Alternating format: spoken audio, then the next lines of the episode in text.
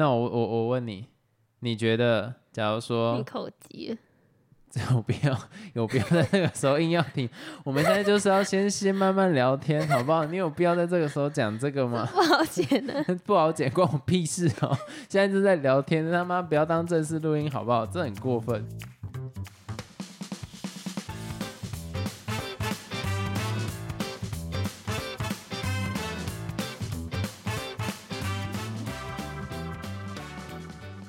Hello，大家好，我是老陈。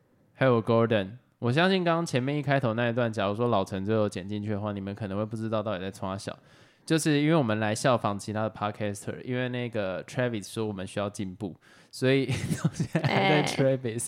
反正我发现其他 podcaster 就是他们平常先聊天一下，然后再进到录音的这个程序。可能他们还不熟吧，所以必须这样。我是没有，我我没有打算这个样子哦，我没有打算啊有什么问题你自己承担。反正我的意思来讲说，因为我跟老陈比较像是说，因为我们平常就生活在一起嘛，进到录音阶段的时候，我们会很像是一个仪式感，会就是切换模式，对，会切换模式。我觉得这样子好像不太好，所以我现在都会试着效仿其他的 podcaster，先聊一段天呐、但是你知道。硬去做这件事情，反而变得有点尴尬，所以我不知道开头老陈会不会放，反正如果有放，你们就听得到；没放的话，我也没办法这样。那我就直接切入正题。这一集呢，非常感谢 Tutor ABC 的赞助，我们终于拿到他的叶配了。这样算业配吗？这个算叶配吧？如果算的话，终于啊，哎、去听一下我们前面应该有个两集，我们在讨论 Tutor ABC 这个课程的事情。应该说我们在讨论就是学英文这件事哦情、啊对对对主要 Tutor ABC 算是一个比较方便的渠道，这样子。那我们就是有在那边上过课。之前为什么会接触到这个平台？是因为我那时候好像是要推甄，就是我要从大学推甄到研究所，对，那一定会有什么英文面试啊这种事情。后来实际上你没有英文面试吗？后来没有，哎，有吧？英文自我介绍有吧。可是那个不算是英文面试啊，英文面试是那种要有对谈，但是自我介绍是你可以哦讲完就结束，然后哎，之后我这个我不认同。就是我觉得你在上课的过程中，不管你最后有没有在职场上面对到，或者在学业上面对到，可是光是因为有一些工作很基本，或者有些学校很基本，就会要求你要英文自我介绍。你只要有上课，我相信你对于英文的语感，或者是你当下灵机应变的能力，因为其实英文这种东西，或是语言这种东西，本来就不只是拿来跟别人沟通而已。你自己假如说自我介绍，一定会背嘛。当然，有些人不啊建议要背啦，可是一定会用背的。可是当你在背的时候，假如说你中间断片，或者说忽然脑袋啪嗒一下，你要怎么拉回来？那也是跟自己对话的过程。所以我觉得，并不是说一定要用到它，其实在未来来讲，你不知道哪一个时间点会有帮助，可是你先准备起来都会是有好处的。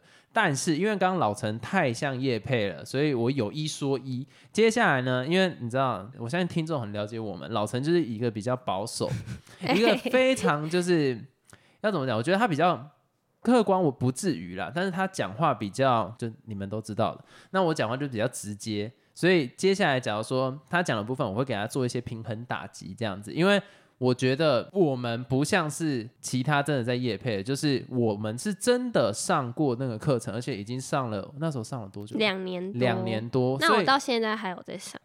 所以对我来讲，我讲的东西我敢挂保证，然后是很真实的，所以大家不用担心啦。我刚才是讲说我会上这个课程的原因是什么？那一开始当然就是为了升学嘛，但是到后来我发现说，其实学英文这件事情，就像你刚才讲的，它不是说一个阶段性的工作，可能结束那我就不要继续学，它是你必须一直一直一直培养的一个技能，你是不能去间断它的。对，好了，那你现在已经上完研究所，那之后你一定还会有接触到英文的时机是非常非常多。像我现在在求职，非常多也需要可能英文面试啊，或是你跟客户做沟通的时候，也都是要有英文的能力等等的。对，所以我觉得学英文真的很重要。那我就来讲一下我那时候学习的心得哈，就是它有什么一些优点。第一个就是我那时候是上的是小班制的课程，但其实 Tutor ABC 它不只有小班制，它还有可能一对一。就是如果你你想要自己独享那个老师的话，独享老师听起来有点变态。就是你想要全场都是你跟老师在沟通，你就可以选择一对一，或是像我一样，就是那种可能一对多，或是他也有那种什么英语讲堂，你可以去听老师讲英文的那种也有。对，那我那时候在上课的时候，其实大部分就是因为小班制嘛，一对四。可是有时候比较 lucky，那个老师不在，不是老师不在，老师不在太严重了吧？就是其他同学不在，就有点像是变成一对一的感觉。对，那为什么我一开始没有一对一？没钱嘛，很直很直觉很直觉的讲，因为其实 Tutor A B C 它方便是方便在你可以随时随选即上啊，就是你先预约了课程就可以去上，然后你没有必要一定要到教室里面。可是它的当然啦。方便一定是用钱换的。其实我到现在这个年纪，我慢慢体会到一件事情：你要好的东西，你就不应该去省。就是便宜绝对买不到好东西的，除非你定义的好跟别人不一样，不然有些东西就真的是值得那个价钱。那我对于 Tutor ABC 我会给这样的评价，就是我觉得它值得这样的价钱。第一个，我觉得我在学这个课程的目标比较像是说，其实我蛮懒惰的，就是在学英文，我很讨厌去背单词。然后我很讨厌去学文法，可是我很喜欢跟人家聊天，跟人家聊天。我觉得这个在聊天的过程是很舒服的，所以我每次上小班制的时候，我都希望其他学生出事，就至少都没有来上课，因为我想要珍惜我跟老师聊天的内容。那老陈喜欢的，就大家如果有听过我们以前那一集就知道，老陈喜欢的老师我都不喜欢。老陈喜欢那一种很认真的老师，对，就那种什么啊，你文法讲错，他就嗯呃 the the 那那种。老陈喜欢这种，就不管是你的发音或是文法，他就会一叼那一种，我超讨厌的。因为我来这里，我先讲，我那个时候是我人生中第一次当业务，然后我在当业务的过程，因为我需要跑来跑去，我回去觉得很累。那因为我对英文是非常有兴趣，我的兴趣来自于说我喜欢看一些国外的媒体，他在评测什么什么，比方说什么 YouTuber 啦，或者什么游戏啦、音乐啦，这个算是音乐，算是我启蒙我对英文的兴趣。谁会真的对一个语言感觉到很大的兴趣？我觉得比较少啦。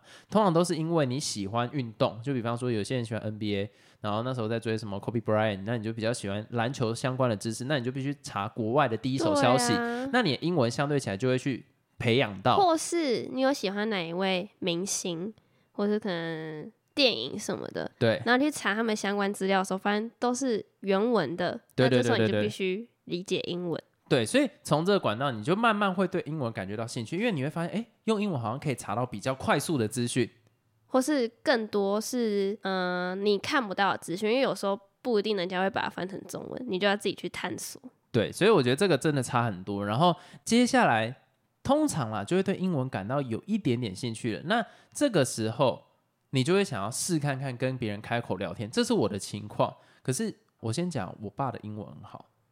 但我不想要跟他聊天，这是因为我觉得华人啊，或者是我们台湾的状况，很像是英文不是拿来用的，英文拿来比赛或英文拿来考试的，所以好像你讲英文一定要多标准，一定要多怎样。可是实际上在国外，就像我们听外国人讲中文，我们不会觉得说他不标准，就觉得他是白痴什么？当然不会。重点是你要拿这个语言来沟通。可是对于可能是因为他是老师啦，当然不可能直接对着我说 呵呵破英文，他不可能这样对我。可是至少在那个互动上面来讲，你会觉得说哦，我这个东西好像真的有用到，我不是为了学来，可能是要敷衍考试啊，敷衍老师。我觉得那个感觉是完全不一样的，我喜欢。所以我觉得学英文这件事情，它不是单单一个阶段性的目标而已，它是一种长久的、长久性的怎么讲投资吗？可以这样讲吗？因为你可以一直用到很久之后，可以不要什么都跟商业勾上边，听起来特别的市侩啊。不是，我真的觉得蛮重要的，这只是一个形容词而已啦。我跟你讲，以上都不重要，重要的是接下来这个资讯，就是我们会有一个连接放在哪里呢？等下让老陈来补充。透过那个连接，你就可以得到免费的体验课一堂，然后你就可以去试看看，看一下自己的程度啊，或者你想要跟外国人聊天都可以。反正上完之后，你如果没有兴趣想要去报名，没差啊。如果上完之后你想要报名，也没关系。你你看看你自己的状况啦。因为其实学英文不是只有一种方式，可是你一定要找到一个适合自己的方式，然后自己是舒服的。我这边简单再分享一下，就因为我之前真的是我蛮猛的啦。我那一天可能从早上五点半到晚上十点半，我都在上英文。然后跑完业务回来就上英文，真的是算是有培养出一个兴趣来。那到现在，其实我渐渐就会在看剧的时候直接把字幕关掉，然后去培养一下那个语感。所以我真的觉得说，大家一定要找到一个适合自己的方式，然后学英文不要有压力。好，那你接下来讲一下那个课程的连接，你会放在哪边？那个课程的连接会在每一集 podcast 的说明栏都会有，然后还有在 YouTube 每一集的说明栏也有。那除此之外，我之后 IG 就当这一集发布的同时，我也会 po 一个现实动态，那里面会有相关的一些连接跟资讯。记得提醒我要发。不用，那我自己发。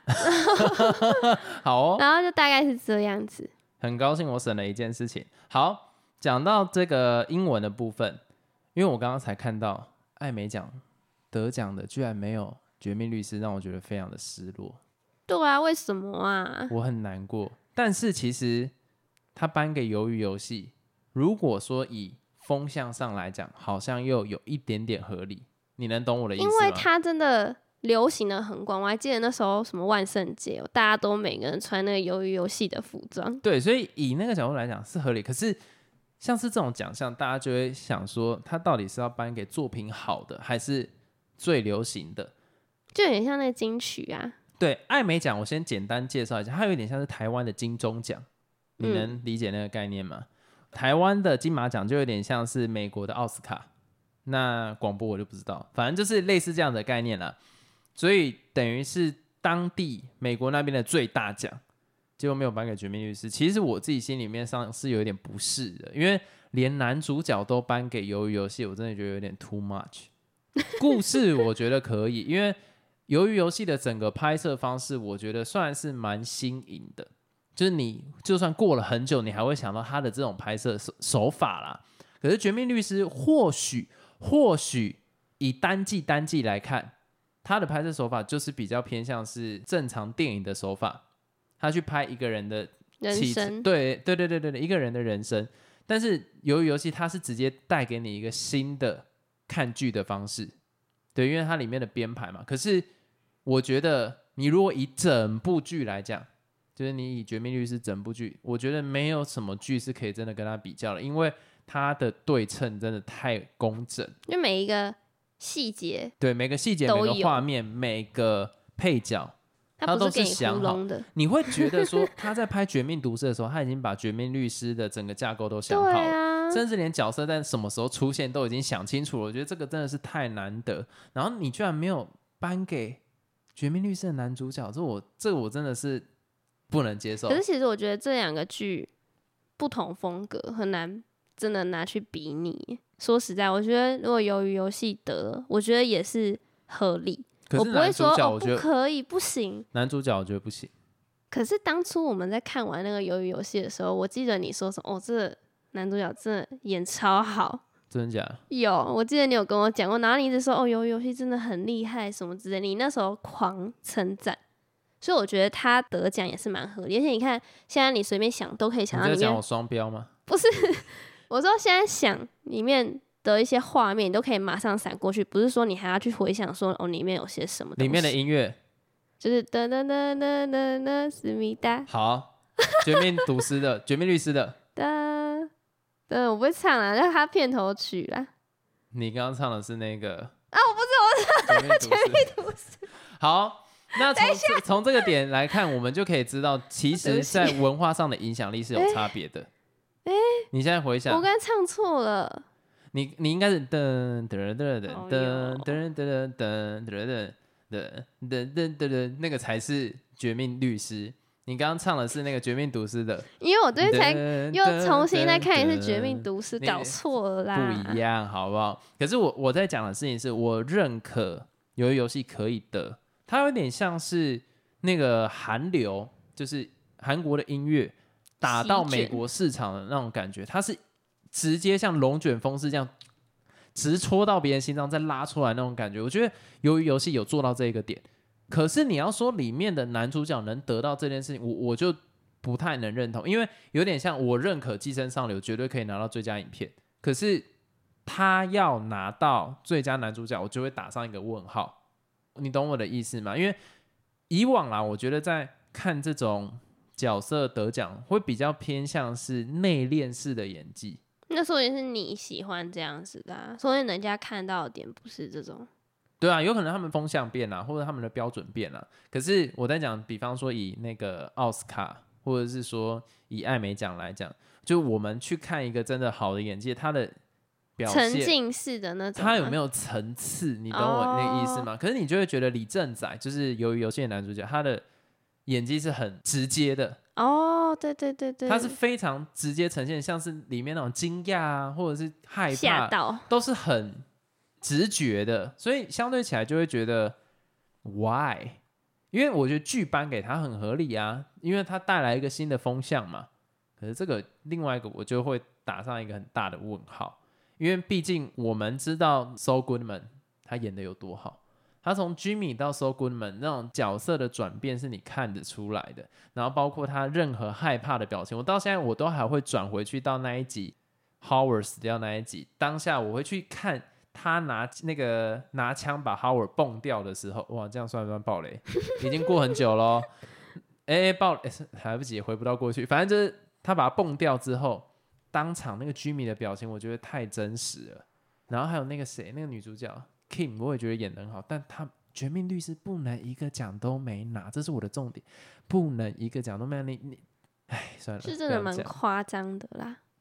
蛮夸张的，心情不太好，觉得觉得有一种那个男主角的努力没有被看到的感觉。不过我要讲、啊，艾美奖因为这件事情现在正在延上中，所以哈，大家的？大家反而注意到艾美奖喽，赞赞这样子。因为你如果说真的来讲啦，以商业上的考量，给鱿鱼游戏比较好啊，因为不管是韩流嘛，或是鱿鱼游戏，它是有续集的。哎、我觉得韩国蛮厉害的欸。你看，他先从英文，呃，不，不是 英文，到底在讲什么东西、啊？这里发生什么事情了、啊？不是，他先从音乐，然后开始这样席卷全球，然后他现在开始打入电影或者影集圈，我觉得蛮厉害的。真的蛮厉害。赶快哦换下一个。呃，我先讲，这是我们今天录的第二集，我们已经很久没有录一天录两集过，我们以前一天录三集耶，我真的给自己一点 respect。好，所以呢，我觉得艾美奖真的是看风向在给奖，就是哪一个声量最高嘛。所以呢，讲到风向，那你支持免治马桶吗？不支持啊！怎么讲？我还蛮好奇你的想法。我的想法是，哎、那免治马桶是设在那种，比如说公共像公园或者什么景点那种吗？还是说哪里的免治马桶？还没有完全确定，那应该有大概意思是在设在哪里？反正就我听说是要都会换啊。只要是公共场所的厕所都会换掉，对不对？目前听下来好像是。那我那我觉得不需要啊，因为你要想，我们一般会上那种公共场所的厕所的时候，当然都是赶快上了就想跑啊，那里面脏死又臭死，你怎么可能还会想要坐在那里享受免治马桶呢？哎，等一下，我这边后来有去研究一下不同的观点，就是有一些人支持者是认为说，你不能因为现在环境脏就认定换了免治马桶就一定会脏，它是一个文化的培养，你只要换了之后，那你环境维护有做好，实际上搞不好就真的慢慢有点像日本，也说不定。但问题是，外面的厕所你敢真的坐下去吗？我不相信。所以就是先把那个科技做到位，再慢慢培养民众的那个环境卫生因为它就是一个崭新的东西在你面前。可是问题是，比较不会有破窗效应啊。不管它有没有脏啊，就算它是很干净，像是那种百货公司里面那种厕所，好了，我也完全不敢坐下去。那我觉得这有点偏向是个人卫生习惯，或是你对这个社会的信任度还不够啊。所以如果今天说设备都是好的，然后有一定程度的清洁跟宣导的话，能不能慢慢让文化素养跟上去呢？我觉得这是一个角度可以去思考的。因为我当初也是觉得就是都不要，因为我觉得干你娘好恶心，还他妈喷汁，不是喷汁啊，就还那个喷头还出来，而且有些喷头它要混在那个水里然后面一起，那种那种那种比较比较那个另外一派的，每次他妈新闻放这个人都会放那个喷头上面有屎的，我就觉得哦，哦，干嘛哦，有啊哦，故意的，就是我觉得这个东西的确有可能会发生嘛，但是我们愿不愿意往一个更好的角度去思考，就是说他会不会培养说人民的素质慢慢提高，再加上教育的普及。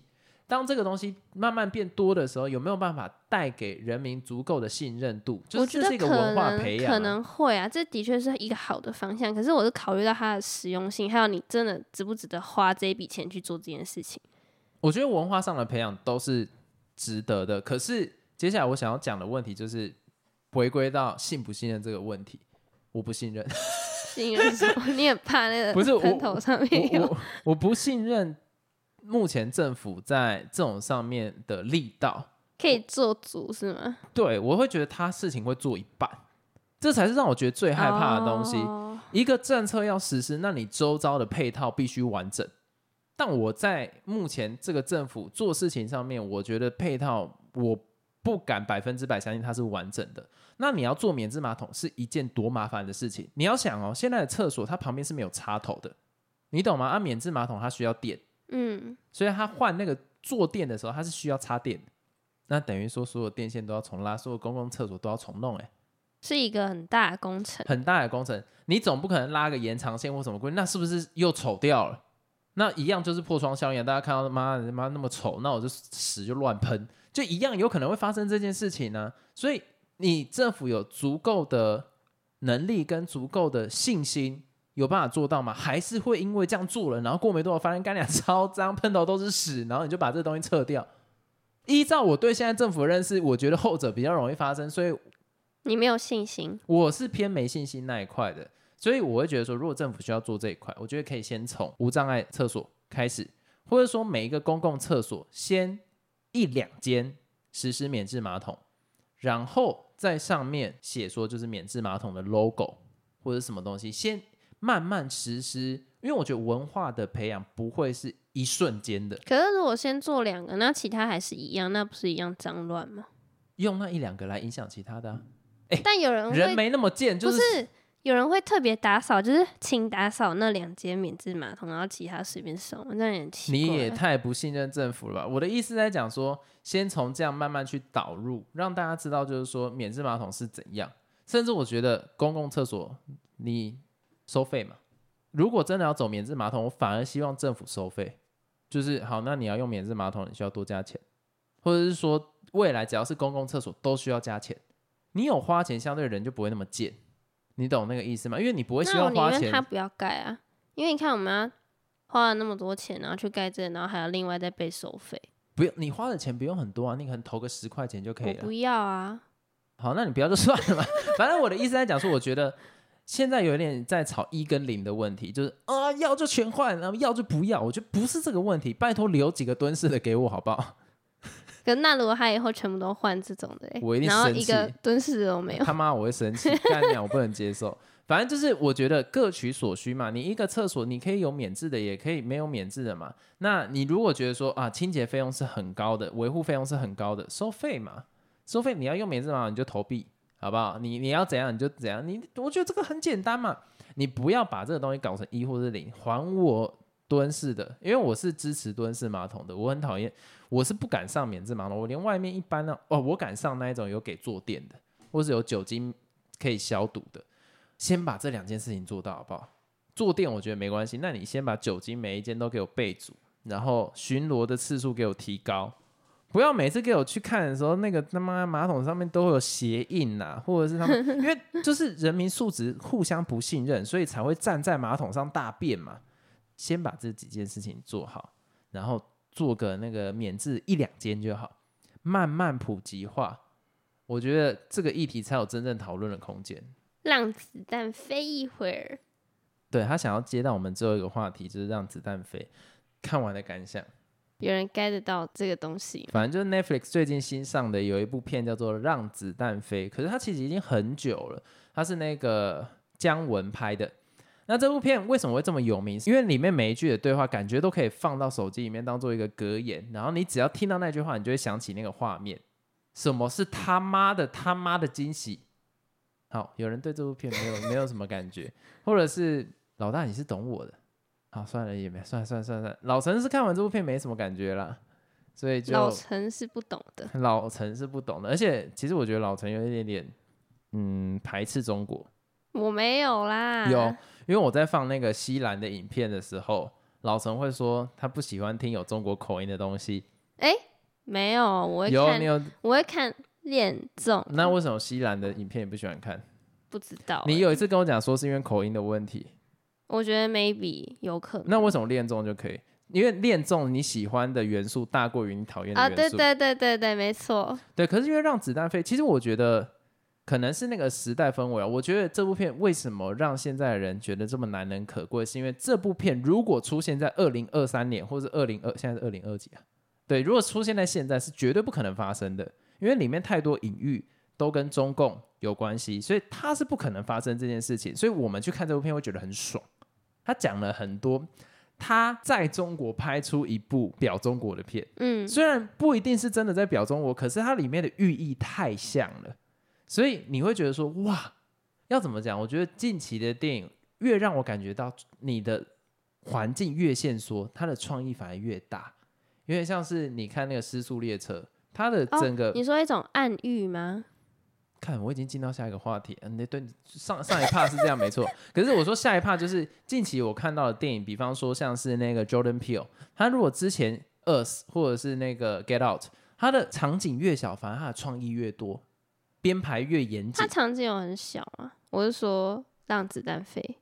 我在讲的是他文化上的限制很多，什么能讲，哦什么不能讲，反而让他在里面把画中之画发挥到极致。哦，就他讲这句话其实不是这个意思，玩一但另外一种意思的意思。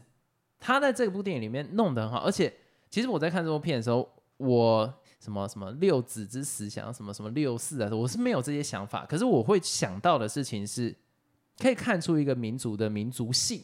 我觉得这个东西是很好，像他在里面这样子撒钱啊，没人敢拿，然后晚上过后就全部清掉啦，或者是说你撒枪没有人敢拿。我觉得他把中国啊，不要讲中国人，我觉得华人都一样，他把华人的那种特性拍的非常明显，没胆，然后容易奴化。嗯，我觉得他这部片把这件事情拍的很好，所以我特别喜欢。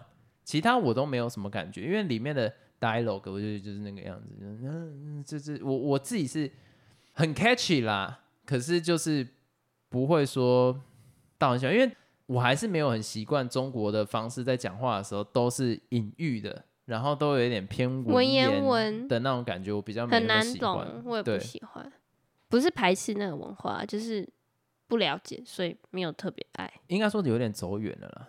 以目前台湾跟那个的角度有一点点走远，但是我觉得这部片我超推，我给十分，就是就是完全是十分，超好看，而且相信他也拍不出来。对，现在这个时间点是绝对拍不出来的，毕竟一个旁边的招牌上面有法轮功都会不能上映的，然后外套后面会有中华民国也不能上映的国家，我相信姜文要拍出什么新的东西都限制很大。因为其实我真的我看完的第一件事情，我很早以前就看了。我看的第一件事情就是，啊，这可以在中国上哦，这是我第一印象。会不会以前没有管那么严，然后也不知道会有这种我事情我比较觉得是那个时候审查的没有看懂，然后就让他播出来，广电总局可能不知道，被他糊弄了，然后播出来才说干老师也原来是这样子的东西哦。我比较觉得是这个方向，可是你以现在各国情势越来越紧绷，尤其台湾跟中国的关系现非常的敏感。对非常敏感的情况底下，你怎么可能会这样随随便便就审查过？所以我必须说，就是推大推。那你给几分？七分吧，以 IMDB 的标准是可以看，但是如果说到真的很喜欢嘛，我觉得还好。哦，有些人拿来跟《寄生上流》比，我是觉得有一点点为什么要跟他比？就是说《寄生上流》可以拿到最佳影片，他这一部也可以。No no no no no no。为什么他会？跟他比？他是同一个年份的，当然不是啊，可是就是？以这种外国电影来讲，他觉得能表达的寓意跟表达的民族性来讲，他觉得可以拿来比拟。但我觉得《寄生上流》表达的更是一个世代的无奈，我觉得是没有到那个高度。可是身为台湾人，我看得很爽。我觉得很多的部分是因为身为台湾人，我们看得很开心。如果有什么想对我们说，或是给我们一些建议，都可以在每一集的说明栏里面有一个你问我答听众篇，然后在那边留言，我们就会在之后的 podcast 做回复。那下次再见，拜拜。再见。